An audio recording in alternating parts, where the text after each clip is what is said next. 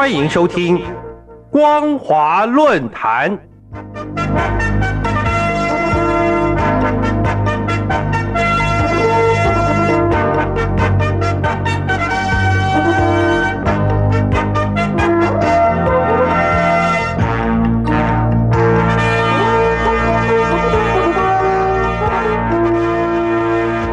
听众朋友您好，欢迎收听光华论坛，我是世奇。今天的论坛主题是解构中共推进国际疫苗政治。去年十二月二号，中共国务院发布关于进一步优化落实新冠肺炎疫情防控措施的通知。随后，同月二十六号，国家卫生健康委员会发布公告，将新型冠状病毒肺炎更名为新型冠状病毒感染。从二零二三年一月八号开始，解除该感染采取的传染病防治、防控等措施。由于中共防疫政策急剧转向，导致混乱局面，以及迅速放宽防疫后出现疫情爆发等现象，固然成为各界关注焦点。然而，中共推进国际疫苗政治，克正产生质变深刻的影响。首先，习近平连任中共中央总书记后。德国总理肖兹在今年十一月四号成为首位前往大陆进行官事访问的西方主要国家元首。同一天，肖兹在中德两国总理联合记者会中说：“中国已经批准外国公民可以接种德国 BioNTech 公司研发的 mRNA 新冠疫苗。”接续，十二月一号，欧盟理事会主席米歇尔也前往中国访问，会见习近平。值得注意的是，米歇尔询问习近平有关大陆防疫和近期抗疫活动时，习近平罕见向国际社会公开表述大陆内部情势，说人们在经历三年的新冠疫情后感到沮丧，主要是大学里的学生或年轻人。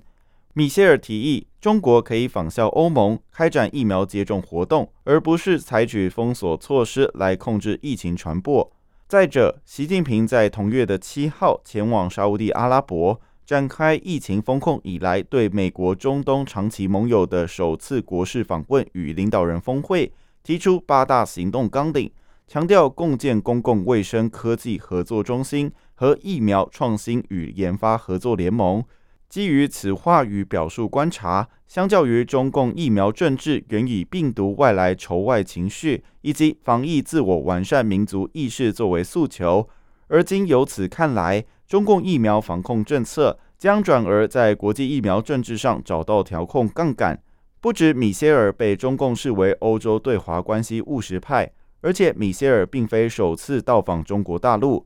在二零一三年四月。米歇尔曾经以比利时法语革新运动党主席身份前往中国出席中欧政党论坛。二零一六年十月，米歇尔时任比利时首相，也在中比建交四十五周年之际访问中国。相较于前两次，米歇尔这次以欧洲理事会主席身份前往访问，背后驱动的因素既有欧洲实现自身发展、安全与战略自主的需要。也有与中共合作，探索解决全球共同挑战，携手共同克服艰难的需求。再者，去年十二月二十五号，中共中央政治局委员、国务委员兼外交部部长王毅在二零二二年国际形势与中国外交研讨会上表示，中欧合作关乎全球格局稳定与亚欧大陆繁荣，友好是中国对欧政策的主基调，合作是中国对欧政策的总目标。我们乐见欧洲加强战略自主，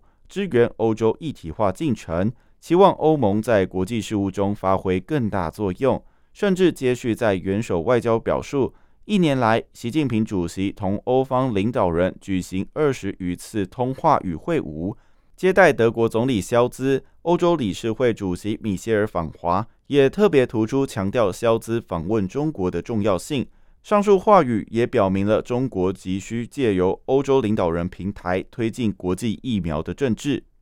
而近期，肖兹在美国著名的政论期刊《外交事务》中最新一期发表《全球历史转折点：如何避免多极年代新冷战》。对他本人在中国访问后，不止指出，中国的崛起既不是孤立中国的理由，也不是限制对华合作的借口。也直指中国面临与全球经济脱钩、供应链断裂的危机。再者，习近平与米歇尔会谈时，米歇尔向习近平提议，中国可以仿效欧盟开展疫苗接种活动，而不是采取封锁措施来控制疫情传播。习近平则说，中方支持欧盟战略自主，支持欧洲团结繁荣，共同反对搞脱钩断裂、保护主义。而在十二月十五号，中共外交部发言人汪文斌指出，美国已经成为多边贸易体制的破坏者、产业政策双重标准的操纵者、全球产业链供应链的扰乱者，以及单边霸凌行径集大成者。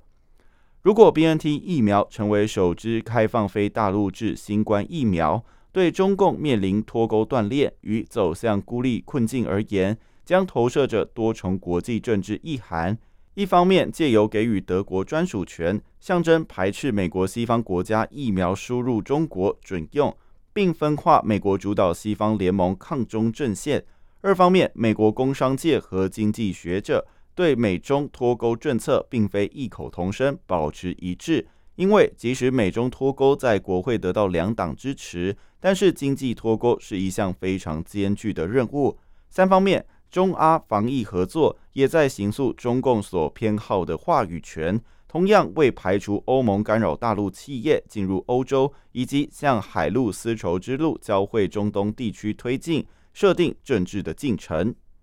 习近平坦率对外表述内部风控问题，对内一昧的去除中共党国体制威权化的标签，对外则借鉴先进国家经验，宣示持续深化改革开放。为清零政策软着陆退场预先铺垫。显然，当前的中共国际疫苗政治，不止对内为缓解脱钩断链危机，而且对外则利用西方国家的矛盾，牵制美国抗中联盟，甚至也为疫苗政治筹外情绪与自我完善民族意识，转向对社会主义秩序的制度认同。相对的，则在反讽西方资本主义混乱的制度排斥。